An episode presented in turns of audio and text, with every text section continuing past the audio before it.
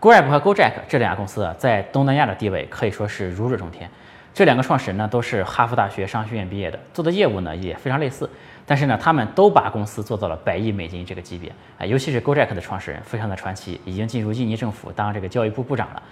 嗯，我们就全球范围内来看，能够把这个创业公司能够做到百亿美金市值的也非常非常的罕见啊。这两家公司呢可谓是东南亚互联网公司的双子星。但是呢，很多人对这两家公司并不了解啊。我们今天呢就和大家聊聊 Grab 和 Gojek 这两家公司啊，这两家很传奇却鲜为人知的公司。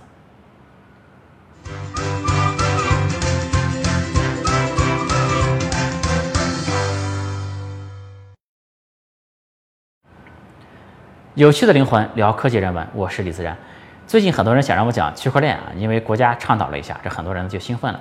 上市公司呢也开始炒概念了，这个做传销的、做资金盘的，好像都是为国家做贡献了，对吧？都兴奋起来了。但这些东西和区块链终究是两码事儿，哎，别扯淡啊！这个当时呢，其实有很多人也让我发币，这个甚至交易所都联系好了，说好了。但如果我当时发币了呢？现在其实我的这个视频的评论区应该也都是维权的人了，对吧？这个确实有很多人圈了很多钱啊，但创业这个事儿呢，还是有所为有所不为啊。那个所以说区块链这个事儿呢，我最近就不凑这个热闹了。今天呢，就想和大家聊一下这 Grab 和 Gojek 这两家公司啊。这个 Grab 的创始人呢叫做 Anthony 啊，这个中文名叫陈炳耀，哎，他是一个马来西亚的华人。Gojek 的创始人呢叫做这个比较难读，叫 Nadim Maklim 啊，这个 Maklim 其实还是有一个弹舌音的 Maklim 啊，这个。我现在这个弹舌音玩的也不是很溜啊，所以我就后面就都读这个 Maclean 就好了。嗯，因为这个 Maclean 这个词呢很本土，我中文也不知道怎么翻译哈，所以说这两个人这次就都用这个外文的名称，在这个视频里就都用外文的名称好了。这两个人呢其实都不是一般家庭出来的，这个 Anthony 呢他在马来西亚是一个家族式的企业啊，这个本身也是富二代，家里都是富豪。嗯，他们家呢是尼桑在马来西亚的一个大代理商了。嗯，这个 Anthony 呢是他们家的三儿子啊，这个父亲呢也一直想让他继承家业，哎，他呢就特别想继承自己，想按自己的思路来做一些做一家新的公司啊。父亲当然不同意，但母亲呢还是挺支持他的，于是呢母亲就成了他的天使投资人啊。你看人家找个投资多方便，对吧？这个母亲就投了，哎，甚至呢他这他的母亲对他前期的融资帮助也是挺大的。所以说，其实 Grab 这家公司在这个融资方面一直是领先于竞争对手的。这个 m a g a l i m 呢，他家族也是很有背景的。这个祖父曾经在这个一九四九年这个海牙会议啊，他是这个代表团的成员。哎，这个印尼从荷兰独立啊等等，这个他们家族好像也都是有所参与的。嗯，之前视频也说过啊，因为他现在已经是这个印尼的教育部部长了，哎，家族也是有这种政治的基因在的。嗯，而且他毕竟是到哈佛去读商学院的嘛。这个印尼这边其实这个高中到大学这一层是有一个很大的断层的。能上大学的呢，可以说已经都是呃比较富裕的人了。因为这边的大学大多数都是要租房的，对吧？你不但要付学费，还要在外面租房子。哎，这个是穷人家庭肯定是承受不了的。尤其是能够到哈学商学院去读书的，那肯定就很不得了了，对吧？这个 Anthony 和这个 m a g a l i m 呢，在哈佛的时候啊，就是同班好友啊，可以说是你知道我的长短，对吧？我也知道你的深浅啊，这个叫做知根知底啊。这个 Anthony 呢，在哈佛呢参加过一个商业计划的竞赛啊，当时呢，他在这个这个比赛里面就提出了在东南亚做打车的这样的一个商业计划，哎，而且呢，这个计划呢，在哈佛这个比赛里面还获奖了，最后拿了这个。创业比赛的这个商业计划比赛的第二名，还获得了两万五千美金的启动资金。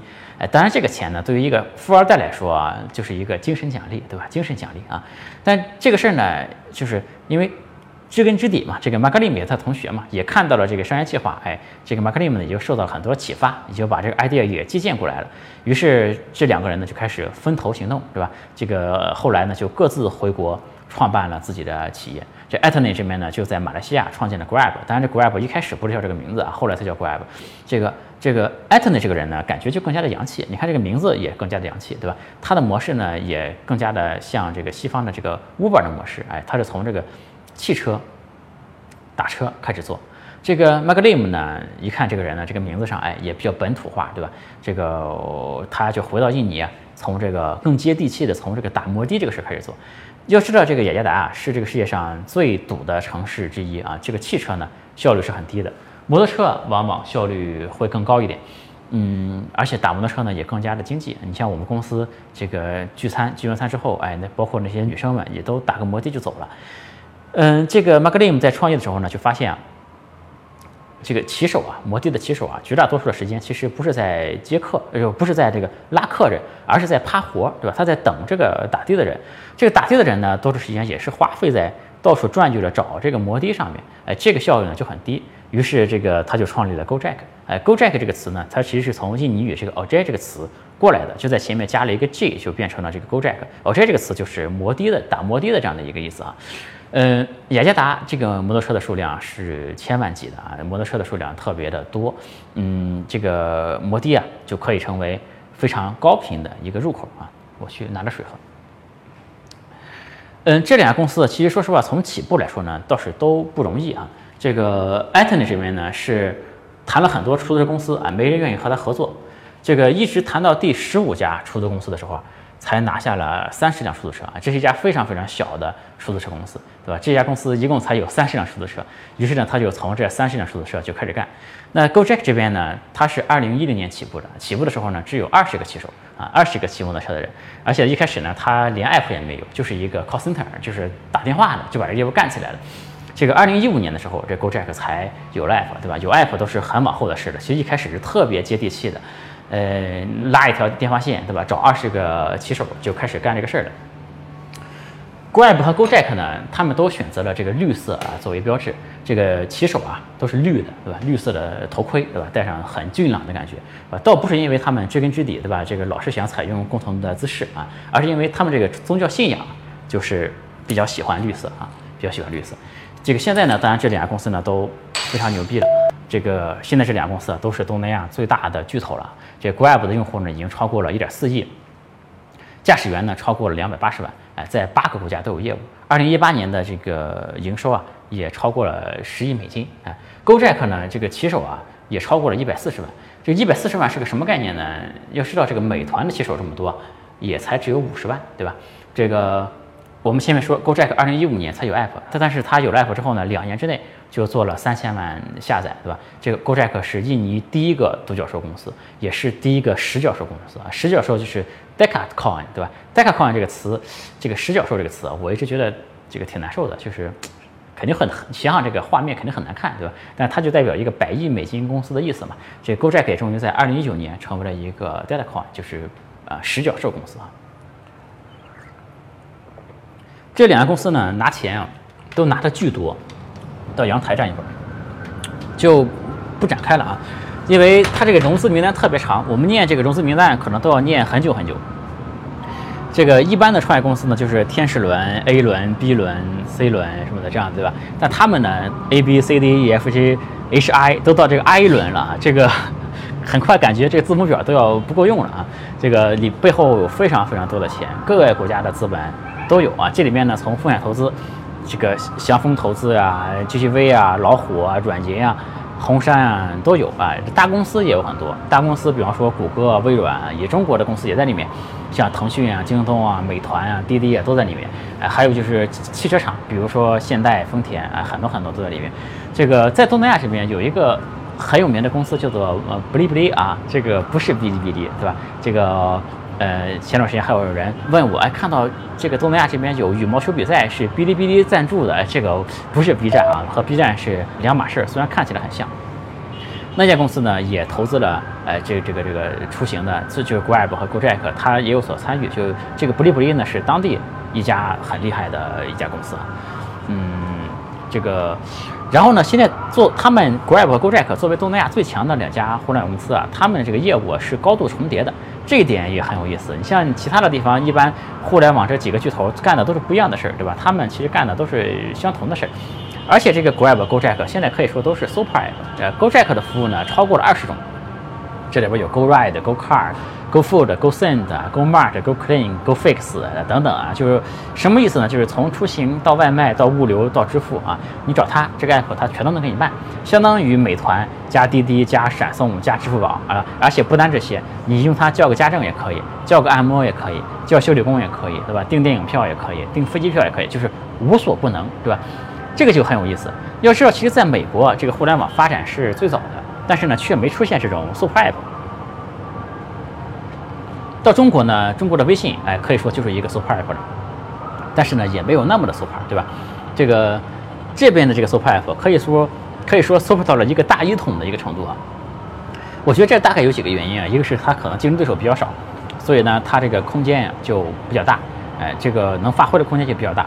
另外呢，就是东南亚这个市场呢，市场也比较小，对吧？这个你想做实业用户，也这个国家也没这么多人能够让你做这么多用户，对吧？它就只能横向的去扩张这个品类了。呃，我还听说就是某个小国的公司，对吧？它这个这这家公司呢，一楼是电商，二楼是游戏，对吧？三楼是直播，四楼是生活服务，对吧？就是这种概念。嗯，这个刚到公司参观的时候说你这是啥公司？咋搞得这么乱呀？他们说我们就是这里的阿里巴巴呀，对吧？因为这个市场呀比较小，所以说呢，这一层一个业务就够了，也只能这么做，对吧？所以说在市场比较小的情况下呢，他们就可以哎通过横向的扩张这个品类来扩大这个市场规模，对吧？毕竟人家都干成了百亿美金的公司，对吧？不能只干一个业务了。那他们为什么能这么成功呢？我想一下，大概我们也是可以从天时地利人和三个方向来说。这个天使呢，就时机比较好，对吧？可以说当时啊，他们是被共享经济带了一波节奏啊，因为当时整个世界上这个共享经济都掀起了一波很大的浪潮嘛，全世界的这个网约车都火起来了，都在往上走。最大的两家公司，一个是 Uber，一个是滴滴啊，当时他们可以说是无暇东顾，对吧？我们前面讲滴滴那些时候讲过，滴滴和 Uber 在中国展开了一个惨烈的大战，对吧？这个 Uber 的老大也亲自来中国前线来督战了，哎，滴滴采用了什么围魏救赵啊那些战术，把 Uber 各地的竞品都复制了一遍，这里面呢就也复制到了这个 Grab。最后滴滴和 Uber 的结果呢，这个就是滴滴守住了中国嘛，但其实这个胜败啊也是有灰度的，对吧？这个有的时候不是说赢了就一定是赢了，这个赢呢也有惨胜，对吧？这滴滴呢可以说就是惨胜啊，虽然在中国赢了，但是呢也只能止步中国了，可以说是。全球化彻底失败了啊！Uber 呢，其实更加是惨败了，它在海外的业务也受到了很大的挫折。呃，中国局部看滴滴是赢了，但整体呢，其实是一个两败俱伤的局，给了其他地区的国家很多其他国家的玩家很多机会啊。这是天时的一个问题。那地利呢，就是这个东南亚这个地方比较特殊。如果我们把东南亚整体看成一个国家，它其实是世界第七大经济体，这个体量还是挺大的。而且按照目前的增长率呢，它将在二零三零年成为世界上第四大的经济体啊！这个地区潜力很大，我们前面视频也都说过，这就不重复了。问题是什么呢？就是美国和中国啊，长期对这个市场都不够重视。中国人为啥不够重视呢？因为中国自己的市场前些年发展太快了，这个创业者都在国内忙着赚钱呢，根本顾不上别的。这美国呢，是因为美国人往往就是不怎么接地气啊。美国人到东到东南亚来，他们都喜欢去哪里呢？喜欢去新加坡。比方说，现在谷歌在新加坡有好几千号人，哎，Facebook 呢在新加坡也有很多，但是在印尼本地啊，好像就没听说他们在这边有什么人，对吧？像 Spotify 这种公司，在印尼好像一个人都没有，对吧？这个印尼至今呢，就是 Windows 这个印尼语版本都不太行，对吧？要知道这边绝大多数人都不会是英文的，这个印尼语的 Windows 现在都做的不是很好，这可想而知，他们对这个市场并不是。特别的重视，哎，这个地方因为有这个语言啊、民族文化各种的障碍吧，它这个这个地利非常好，就有点像这个三国时期的那个蜀国嘛，就非常难插进来啊，非常难以进入。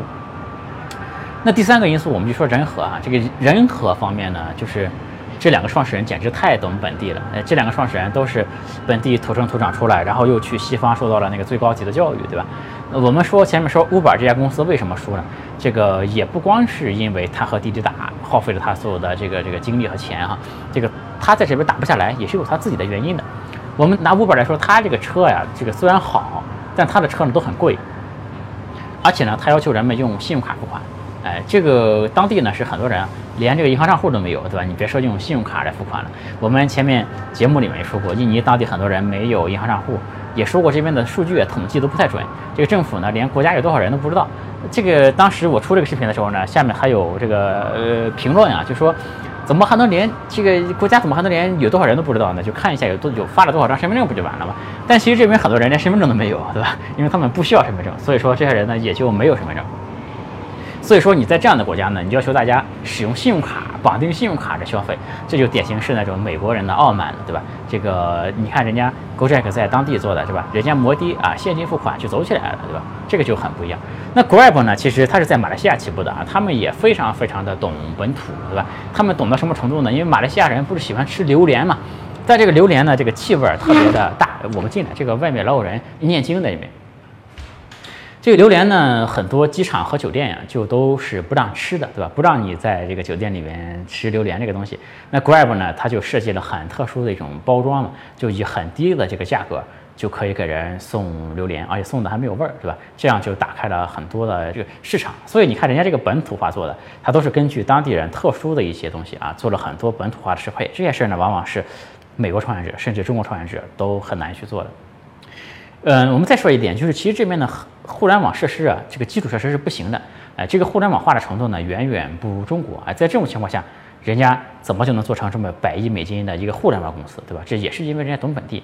这个中国前面是经过互联网时代整个时代的洗礼的，才有了成熟的这个互联网体系嘛。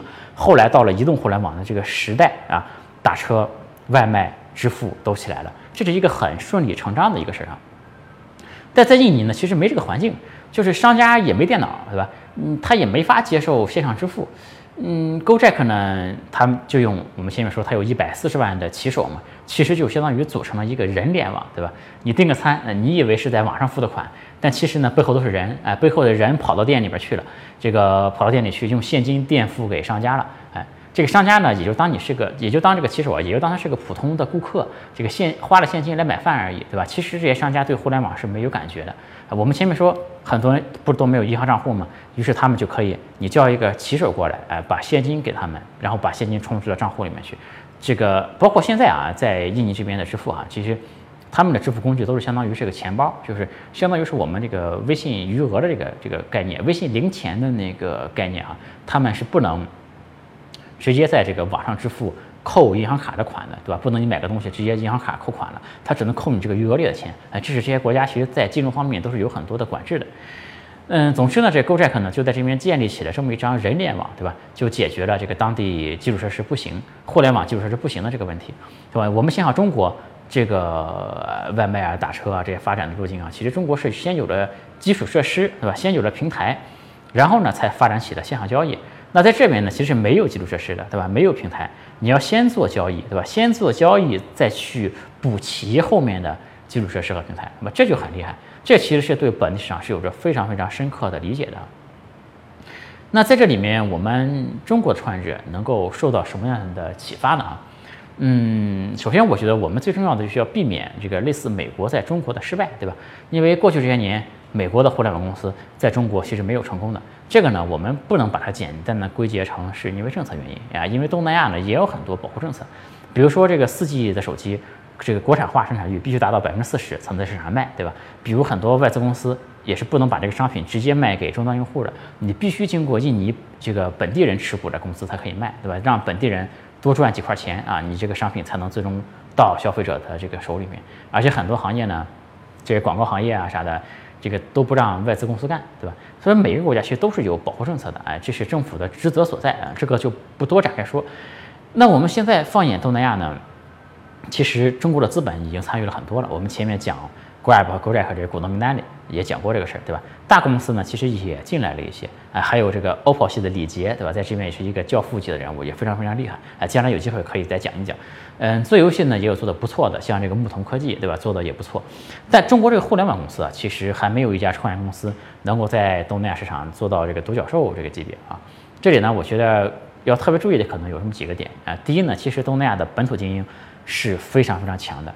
这个本土精英像留学过哈佛这种，虽然人可能不多，但这些精英呢，其实他们既有世界上最先进的理念，对吧？又有几十年的。对本地市场的这种理解吧，这种理解呢，可能是我们中国创业者短时间内呀赶不上的啊，赶不上的。这个，而且呢，当地呢是一个家族关系，呃，讲家族、讲关系这样的一个社会啊，这种传统的东西呢，还是有很大的发挥作用，就很有很大发挥空间的这样的一个地方。所以呢，其实并不太建议中国创业者和这边最精英的那一群创业者去刚正面去，是吧？不建议这么干。第二呢，就是东南亚市场呢，这个很复杂啊。这个哎，就中国市，我补充一句前面啊，就中国市场，呃，中国创业者如果一定要去和他们去竞争的话呢，一定要找到在当地很强的合作伙伴或者是合伙人，才能去和当地的精英创业者去刚正面去啊。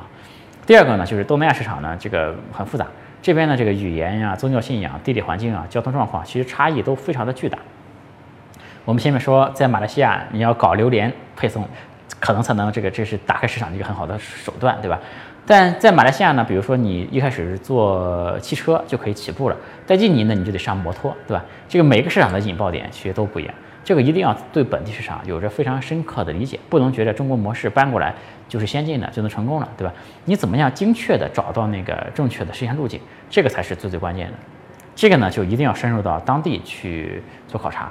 这一点其实我们中国人比这个美国人还是有优势的，对吧？因为美国人就知道窝在新加坡，对吧？我们中国人就什么地方都敢去，哎，当然中国人呢也有比较怂的。我前两天在那个 Central Park 那边还遇到一个中国人，是中国互联网公司派过来考察的，但那哥们儿呢来到这里怕得要命，就躲在酒店里，这个楼都不敢出，对吧？而且这个房间里还有蟑螂，躲在房间里也也也害怕得要命，对吧？我们来到这么大的一个地方呢，其实每个人啊，你所谓的考察市场也都是盲人摸象，对吧？很大程度上，就是嗯你的态度是什么，你就能看到什么样的东西。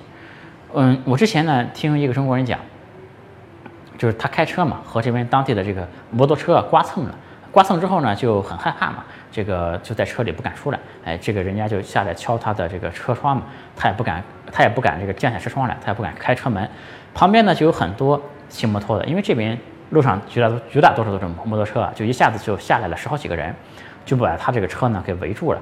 这十好几个人呢就都敲他的玻璃，让他出来。印尼这边其实一个小费的国家啊，就是你看到一个人有事情，可以很多人都会过来来帮忙什么的。而且帮忙的人呢，比如说这个人这个骑摩托车刮蹭这个人，如果他获得了赔偿之后，其他哎这这十来个人帮忙的，对吧？把车围住这几个人。都会分得一点小费什么的啊，所以说他们就下来十好几个人就把这个车给围住了。一围住呢，这里面这个中国人就更害怕了，对吧？就给律师打电话，律师又找了警察过来，最后就花了很长时间解决这个问题。最后这个警察来来到现场一看，这个骑摩托车的人没有证，哎，反而把这个骑摩托车的人给抓进去了。我听到这个故事呢，一开始我也觉得挺害怕的，对吧？因为你想十好几个人围着你的车敲车窗，你当然感到很害怕。但后来这个事儿呢，我又问了一个在这边待了十六年的一个朋友啊，他说呢，他也开车，对吧？他开这个前面那哥们是有司机开车，他是自己开车，他开车呢也和别人刮蹭过，但他说刮蹭这种情况啊，就是你下车给点小钱就完了，一般呢最多最多也就给个几百块钱人民币这样子，哎，如果是轻微的这种刮蹭呢，往往连钱都不用赔，就双方下来，对吧？这个互视一下友友好握个手，可能就没事了。呃，你去叫律师、叫警察过来呢，这样呢，肯定就要花更多的钱才能解决这个问题。那我一想呢，其实也是这个道理。你想想，如果你换个视角看，你撞着车，对吧？连车门都不敢开，连窗户都不敢降下来，那人家肯定要围住不让你走，对吧？但如果你愿意下车来沟通一下呢，可能也无所谓，对吧？当然，这个下车呢也有下车的风险，对吧？这个很大程度上呢，所以说很大程度上是你的态度是什么，可能你。经历的事情就是什么，然后你能看到的东西就是什么，这个和每个人的这个出发的这个态度可能就是不一样的啊。所以说，怎样了解好这个市场，这也是很大的、很有学问的一件事情。第三个呢，就是这个商业逻辑啊，在这边我觉得会更加的重要一点。这个因为这个这边其实相当于把中国互联网的发展路径给缩短了嘛，这个时间点上的一个匹配啊，这点上需要更深度的思考。嗯，因为这边的互联网呢，肯定是那种大跃进式的进行爆发。中国二十年互联网的发展历程，可能在这边呢就用个五年八年就发展完了。但是这也就意味着呢，并不是所有的中国的呃产品和模式这边一定会有啊，中间很多步骤可能会是省略掉的，出现的顺序可能也和中国不一样。比如说中国是先有文字，对吧？再有这个网络文学那些东西，再有音频，哎，再有长视频，再有直播，再有短视频，大概是这样的一个路径。但东南亚这边呢，很可能这些东西一起出现的，对吧？那究竟它在这边会以怎样的一个顺序出现？最终呢，会达到一个怎样的平衡、怎样的结果？这个呢，就都需要你重新的来思考这里面的逻辑来进行判断，对吧？比如说我们前面说，在中国是先有基础设施，哎，再才开始交易，对吧？但在这边呢是先有交易，再用这个交易去倒推基础设施的。这里边其实很多的商业逻辑，很多的时间点都和中国是不一样的。这个对创业者很重要，因为先驱和先烈也只有一字之差，对吧？所以说，我觉得在这边呢，就对于建立商业模型的能力，对于这个理解，对吧？这个这边的商业真正的能看出来它真正的模式，对吧？这可能会比在国内创业对这个创业者在眼光和判断上面的要求可能会更高一点啊。今天和大家聊的也比较散啊，就是聊一聊 Grab、GoJack 这两家公司，让大家知道这两家公司，对吧？这两家公司大概是干什么的，然后呢，以及从这两家公司上面看一下，哎，我们有什么值得学习，什么值得注意的，对吧？嗯，就和大家分享到这里。有趣的灵魂聊科技人文，我是李自然，我们下次再见，拜拜。欢迎加我的个人微信，我的微信号是李自然幺三九零，全拼的李自然，数字幺三九零，李自然幺三九零。我们有一个社群，大家一起来讨论商业、科技、互联网。